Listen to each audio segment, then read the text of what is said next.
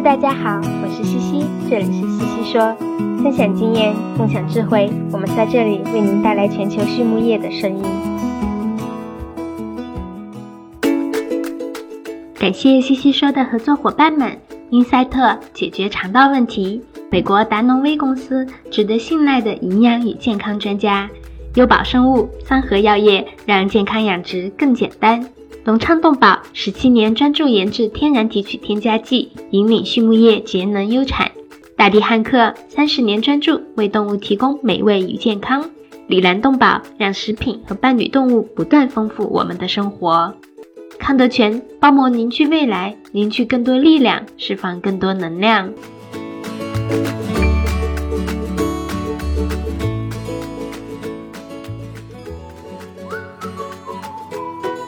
李兰动宝一家全球动物保健公司，通过提供创新型产品、专业知识和卓越服务，以预防和治疗食品和伴侣动物的疾病，为养殖户、宠物主、兽医、利益相关者和整个社会创造价值。凭借在动物健康近七十年的实践和传承，以及让食品和伴侣动物不断丰富我们生活的企业愿景，Alanco。致力于帮助客户改善动物健康，同时也对所在社区和全球社会产生深远的影响。Hello, everyone. I'm Laura Greiner, your host for today's Swine It podcast. And with me today, I have Dr. Wes Schweer from Zinpro. How are you today, Wes? Doing well, Laura. Thanks for having me. Oh, you're welcome. We're glad to have you on today. So, for our listeners today, Dr. Wes Schweer is currently the swine technical service nutritionist for Zinpro. Um, but that's where I'm going to stop. And I'm actually going to let Wes go ahead and give more of an introduction about himself. So, Wes, if you could please uh, give a little bit more of a background about who you are and, and what you're currently doing, that would be great. Absolutely. Yep. So, uh, did my graduate work at Iowa State with Nick Gabler. Uh, worked on a lot of different things from challenge pigs to antibiotic alternatives and, and a little bit of everything in between. Uh, I got a master's and a PhD there and then came to Zinpro uh, right out of school. I've been here for about four and a half years, um, doing some research, a lot of tech service, both uh, internationally and then domestically. Uh, so been very fortunate to get to see a lot of different things. Mm-hmm. Wonderful. Well, and I think that's really what we want to talk about today is you've you've been in a lot of different locations. You've seen a lot of different things, of course.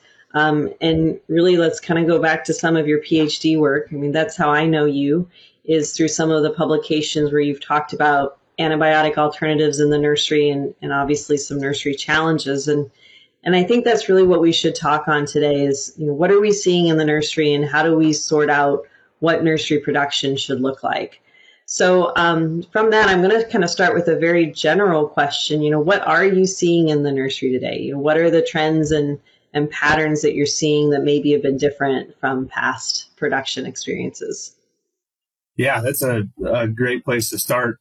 Really, what I've noticed almost since I started, you know, since I got into school in the last five or so years, the sh- the shift in priority uh, in the nursery. You know, it always used to be we're going to push performance. It's going to be very daily gain and exit weight driven.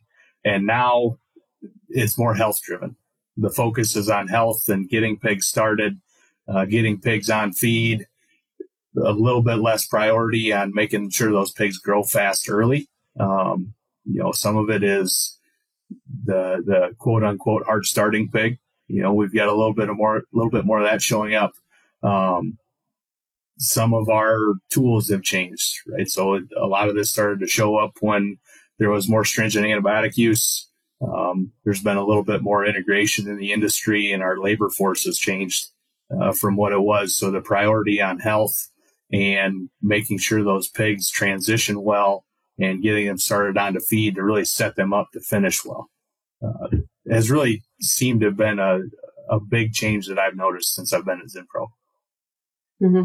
And I think that's actually a really important one. I was on a, a call actually this morning with a group of nutritionists from China, and we were discussing some of those nutrition things that we have changed in the nursery. And the, the big one that surprised them the most was the change in the lysine percent. and how we've mm-hmm. talked about reducing that lysine percent and the impact on growth. And so you you mentioned it as well. We're focused a little bit less on growth and more on health. What are you seeing in terms of, of changes in growth level out of the nursery, or, or have you been able to quantify that at this point?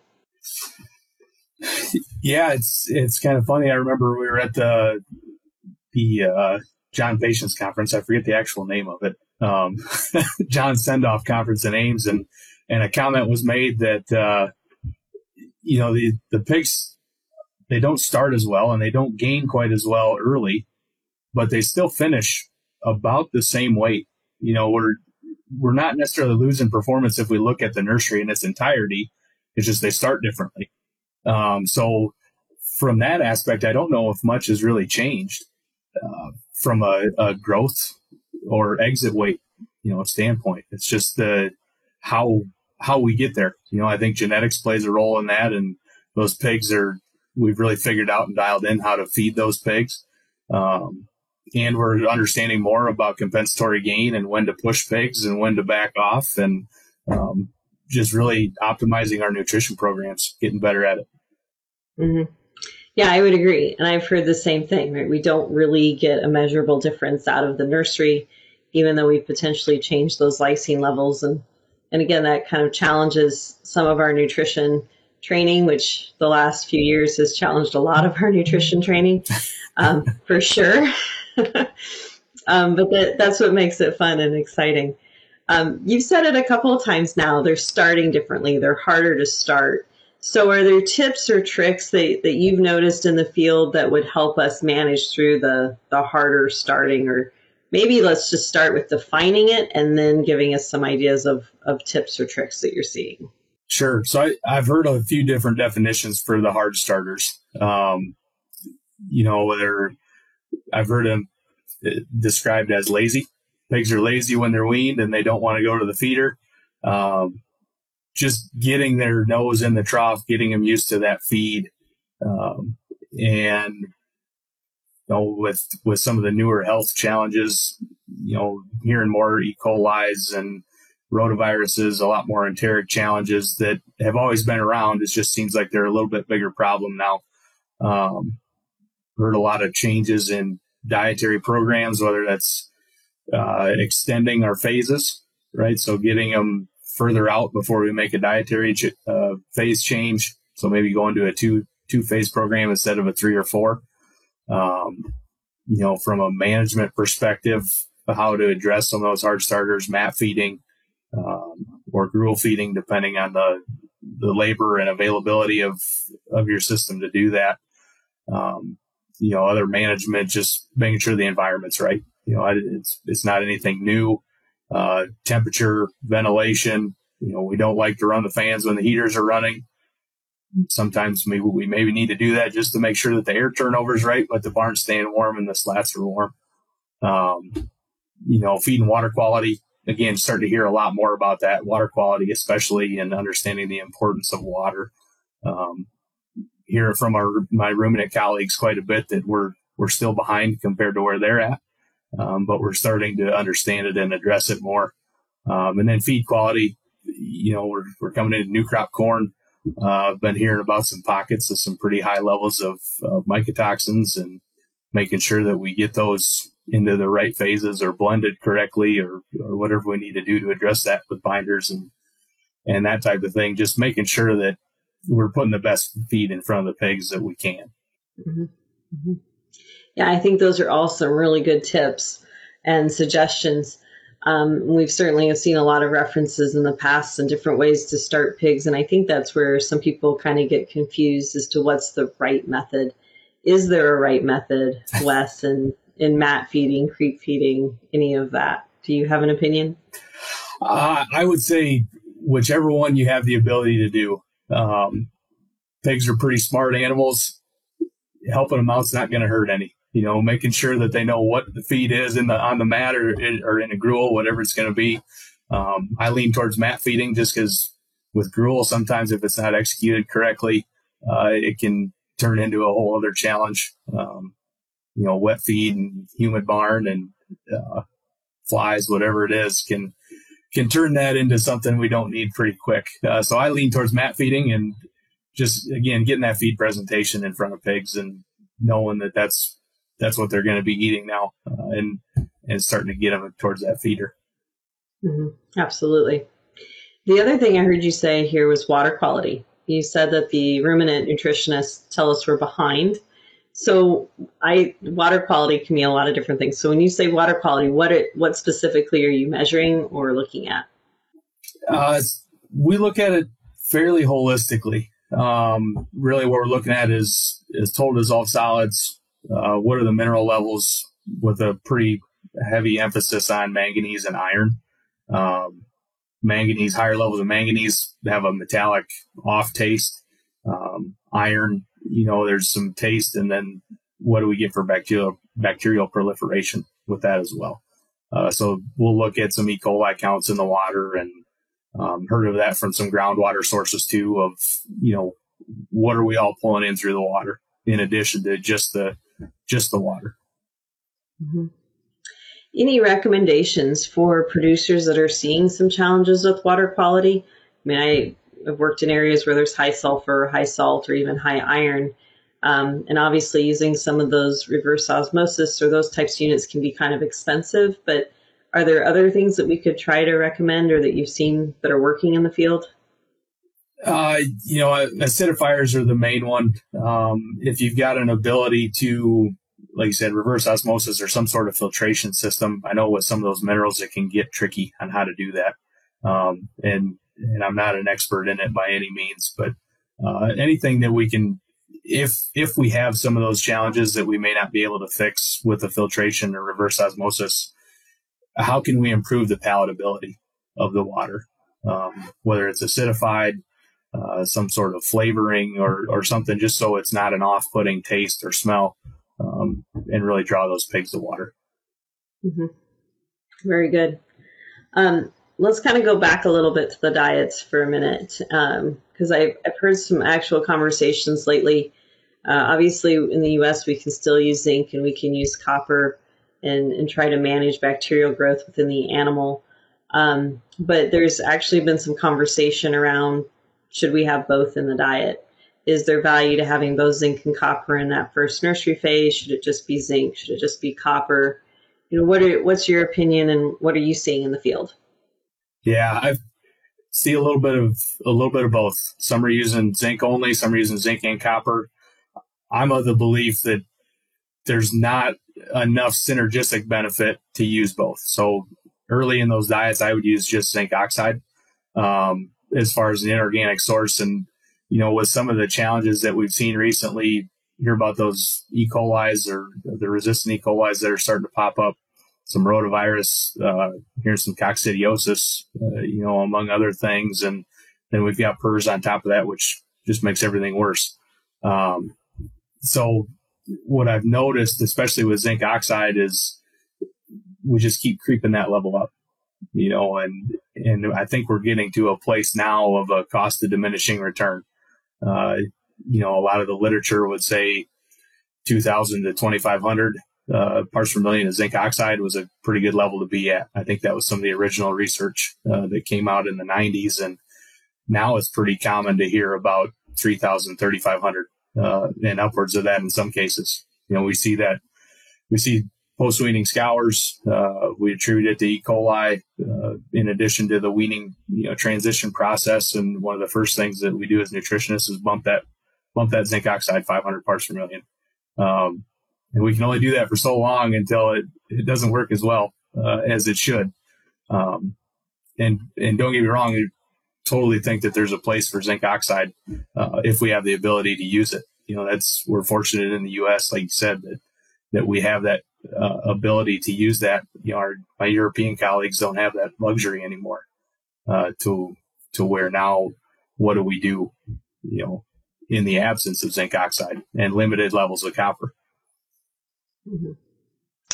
Yeah, and I think that's a great point. The other one that I know we had some, I had some conversations on a podcast that's probably been six months ago or so now, where we were talking about E. coli and ways to manage it through the nursery. And one of the conversations was that some people were starting to extend their zinc oxide use beyond the first three weeks or so of the nursery, and, and there was concern around could we potentially be setting the pig up for lameness long term um, with high levels of zinc. And so, can you walk us through a little bit more when you when you talk about zinc levels and recommendations and kind of what you're seeing in the field of you know are we getting to that point or are we still keeping ourselves within the the lines of the road, if you will? I I think we're still doing a pretty good job. Um, I've heard of some different cases. Somebody puts a decibel in the wrong spot, uh, you know, or something to where we'll get some high levels and and we'll run into some of those issues. Traditionally, what I've been seeing is a step down process. So you know, we'll go three thousand somewhere around there for our first phase, down to twenty five hundred or two thousand, and then keeping those levels higher in that phase three. Like you said, maybe it's 800, 1,000, 1,500, somewhere in there haven't heard of that causing any issues, uh, lameness, hoof sloughing, any any kind of our typical zinc toxicity uh, type of measures. Haven't heard much of that. Um, I think we're still, you know, in some of those cases, we're still at a depressed intake from some of those challenges to where we won't run into those toxicities. But um, I think, you know, especially as uh, as the global market maybe is transitioning away from zinc oxide. Um, Canada's looking at their levels right now of, of what that maximum zinc level needs to be. Um, been hearing about some systems that there's there's room to do better, uh, you know, or, or room to optimize what those levels need to look like. So let's kind of keep on that that same path there, if you don't mind. Let's let's keep picking apart on the the diets a little bit. Um, we can go two different directions, really, and, and probably have a question on each. Honestly, is you've talked to your colleagues in Europe that obviously can't use zinc. Is there anything today that they're finding that works similar? It's never going to work the same, but works similar. That's question number one. And question number two is what else do you see to be an advantage in those early nursery programs to help out our pig just in terms of getting them on feed and, and helping gut health essentially? Yeah. Yep. Uh, you know, the, a lot of the the conversation focuses around crude protein. You know, that seems to be the first go to of don't have zinc oxide anymore. Let's limit that crude protein to limit fermentation in the hind gut and try and tighten those pigs up and then bringing in some sort of fiber. Um, source is going to vary depending on where you're at. You know, rolled oats seem to be a pretty common one in the U.S. Uh, and some other regions of the world, um, targeting that gut health. You know, and then as far as uh, a direct zinc replacement.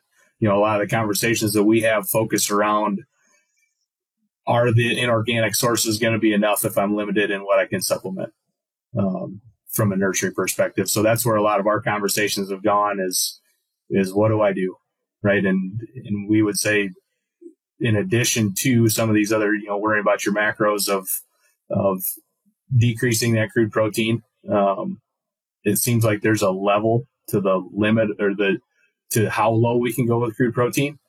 Um, was over at, at a meeting this summer and I think they were down in the 13% range.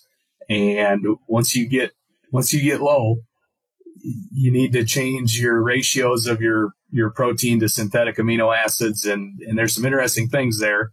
Um, but it seems like there's a limit to how low we can go and still, still have what we would deem as acceptable for growth performance in a pig. Right? The priority isn't necessarily on growth, but we still want the pig to grow.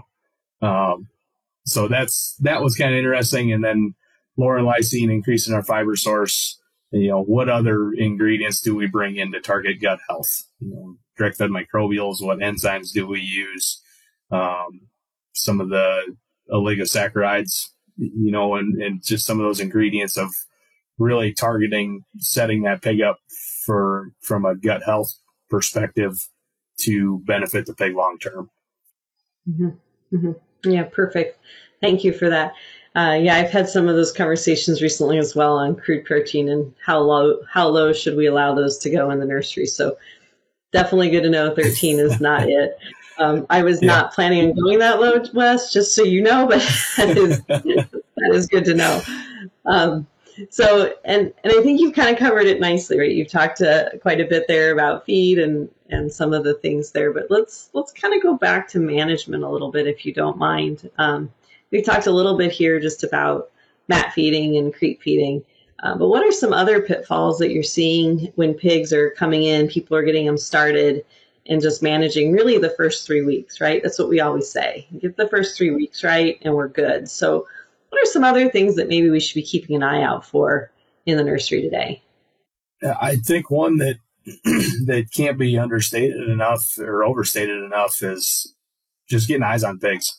You know, being in the barn, getting pigs up, you know, four, five, six times a day if you've got the ability that's been something that I've I've noticed too is the the labor unit to number of pigs has really become skewed. Um, where it's it's one person that's looking over ten or twelve thousand spaces, and um, you know just putting eyes on pigs and being in the barn, um, getting pigs up, getting them moving around.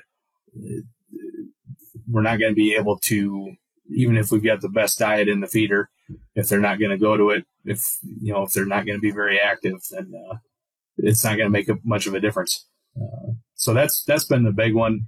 You know, I think our health protocols have changed some. Um, again, we're being more stringent with our antibiotic use. Um, our vaccination protocols have changed. Seems like there's more use of that. I think being cognizant of the timing of some of that. Um, you know, some systems using 8, 10, 12 vaccines early in the nursery and it, with the best intention of trying to set that pig up um, without the use of antibiotics. That's a pretty good slug to the immune system early too, though. Uh, when we're vaccinating those pigs, that's still going to require that immune response and immune development to where maybe that changes the, the dietary needs for that pig. Um, but that's also going to come at a cost too. Mm-hmm.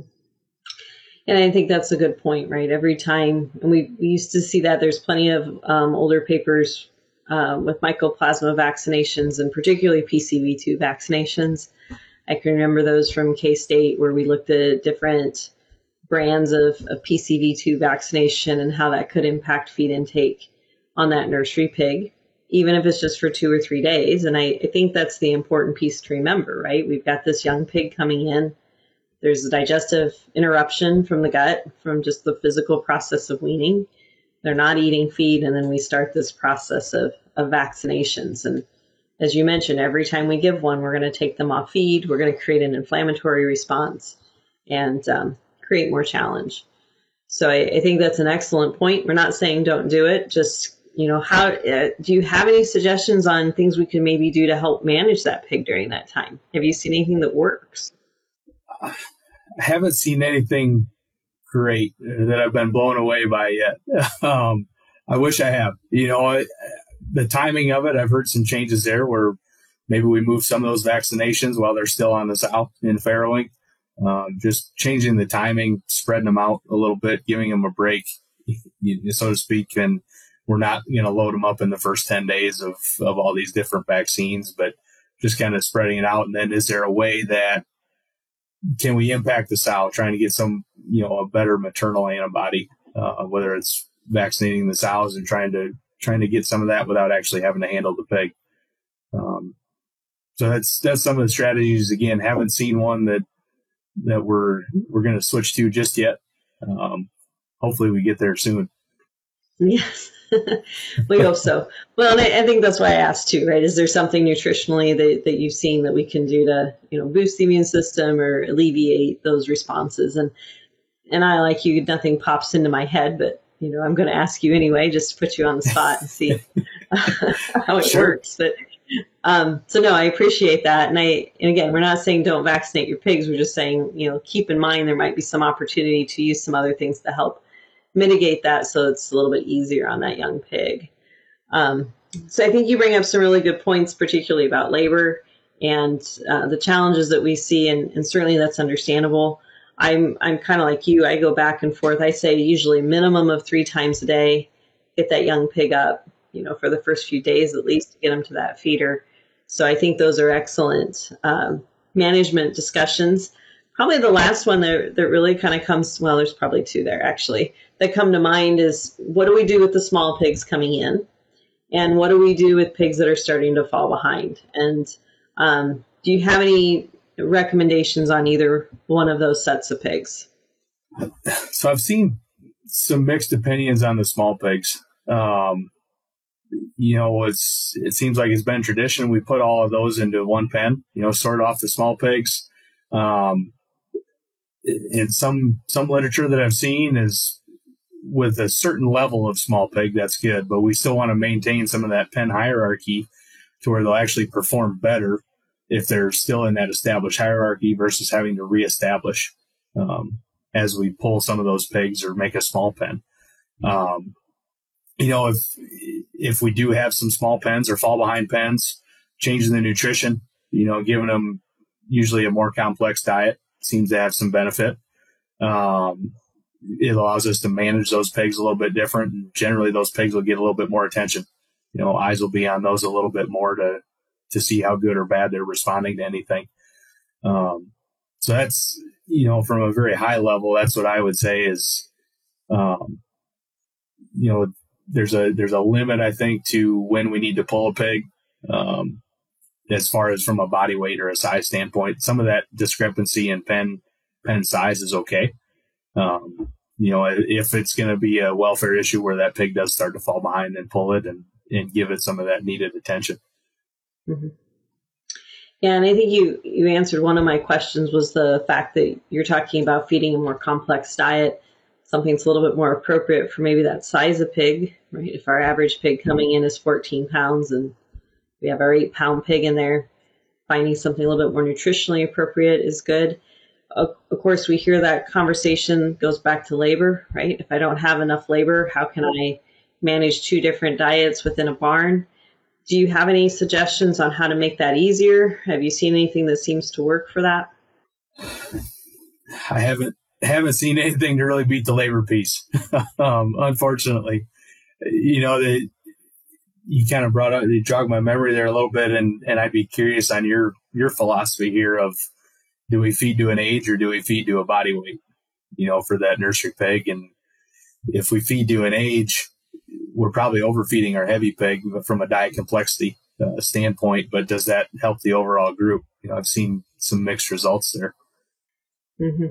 Yeah, I, I don't have my answer either for you. I've always done always done weight, right? But um, age is if if we do age, that kind of takes that away, doesn't it? In some levels. Um, yeah. But I, I do, I have heard of some folks that um, are trying to keep a certain area of the barn set. This is where our fall behinds are going to be and our smalls are going to be. And so we're going to pre-fill those feeders, right, with that special diet and it's going to be in there. And then it's just a management issue, of course, of filling a couple big garbage containers full of nursery two feeds so that they can go on the appropriate diet at the right time. Um, but yeah, I haven't come up with an easy labor answer for that either. I was just curious if you'd seen something in the field recently that that you went, oh, that's a really neat idea. Yeah, unfortunately not. And and I was at the Zero Zinc Summit uh, in the Netherlands, or sorry, in Denmark um, this June, and they were talking about you know how do we manage these pigs without zinc oxide and these as we get some of these, these changes in how we manage pigs and uh, every sign kind of pointed back to it's going to require more labor. Um, mm-hmm. Is which I think is is okay, right? It's just can we be efficient in how we utilize that labor? Mm-hmm. Yeah, and I think that's a, an excellent point. There is you know how do we create that that environment to be set so that it is efficient for our labor to get through and, and do what we need them to do. Um, so, Wes, I, I greatly appreciate your time, and, and, we're actually kind of almost at the end of our conversation. And so, I'm going to turn it back over to you and let you kind of summarize some of the key points that you would like for our producers to think about as they're trying to cut some of that noise out of nursery production. Yeah, uh, you know, I think something that showed up is there's there's not one right answer. You know, do what's best for your system, and and I think inherently people know what's best for their system. Um, there's no way around the labor piece you know, it, it's going to require eyes on pigs and getting those pigs up, you know, diet strategies and some of that, that's all going to be system dependent, you know, regionally dependent. What, what ingredients or what resources do we have at our disposal? Um, you know, as we, as we look into some of these mineral levels, zinc oxide and, and copper, and um, I think there's room to to be more stringent You know, if even if it allows it only allows us to use that longer. You know, right now the U.S. isn't doesn't have eyes on zinc uh, zinc oxide regulation as far as I know today. Um, I've heard Wayne Cass say this before. You know, if we if we decrease our level, does that allow us to use it longer? You know, so we can alleviate some of those concerns that may be coming. Um, and I I think there's some merit to that. You know, if if we're doing the best that we can, uh, and I think a lot of producers are, almost every producer is out there. Uh, we've learned how to manage these pigs with with limitations on antibiotics. Um, it's going to take a concerted effort from the nutritionist, the vet, the production team. Um, everybody's going to have to be working on the same page, uh, you know, reading from the same sheet of music, and uh, it's it is possible, you know, to still raise pigs in that type of environment. Very good. 隆昌集团是一家专注研制新型饲料添加剂胆汁酸的头部企业，拥有科技化的胆汁酸生产基地——隆昌胆汁酸。作为集团自2004年创立以来持续研发和生产的拳头产品，采用动物原料提取，是畜牧业提高脂肪消化吸收的代表，在饲料安全、绿色养殖、食品安全道路上扮演重要的角色，得到了国内外客户的高度认可。隆昌集团致力于为饲料厂、一条龙企业。和养殖者提供立体化的指导和服务，借以实现帮助六千家优秀的饲料企业和一千万养殖者安全创富的美好愿景。As we wrap up our conversation, as you know, there are a few questions we always like to ask our guest speakers. Um, the first question would come back to Do you have a swine resource that you'd recommend to the audience? Yeah, uh, NRC, I think, is the low hanging fruit, uh, and it's a, a, great resource. You know, one separate from that is the swine nutrition book uh, from was it Aaron Lewis and uh, I forget the other author on there. Blue Book. That one's a pretty good one. Uh, reference that one quite a bit. Mm-hmm. Very good. Yes, those are both excellent books. um, our second question really comes back to uh, Is there a book that you're reading or have read recently that's not related to pigs that you would like to recommend to the group? Uh, it's going to be a very niche audience, I think. But one that I've been reading today is is called Physiology and Nutrition for Amateur Wrestling. Uh, so I'm a wrestling coach, and uh, it's been been interesting to dig into that side of of nutrition and physiology. Of we're not really focused on how to grow people, you know, similar to how we grow pigs, and how can we get performance benefits when athletes are weight cutting or nutrient restricted or whatever. So um, it's been kind of interesting trying to find some parallels between that and swine nutrition. Yeah, absolutely. I, I think about some conversations I've had recently with pigs that, that are used in the show pig side of the world. Yeah. And there might be some things actually in there that could be quite useful. uh, so very good. That that's actually very interesting. Um, the the last question we ask is if you can think of somebody in your life that that you define as successful, and you define success however you want to. Um, what is a trait about them that you think has allowed them to be successful? Um, you know, willing to listen to to problems and solutions. You know, the the listening piece I think has been stated on here quite a few times on the you know that their their ability to listen and then make changes based off of that. Um, one that I think too is the ability to think outside the box. You know, we just talked about how how do we take this human nutrition piece and transition it to pigs, or you know, what can I take from a different industry or a different scientific model or whatever it is, and use it to benefit pig production.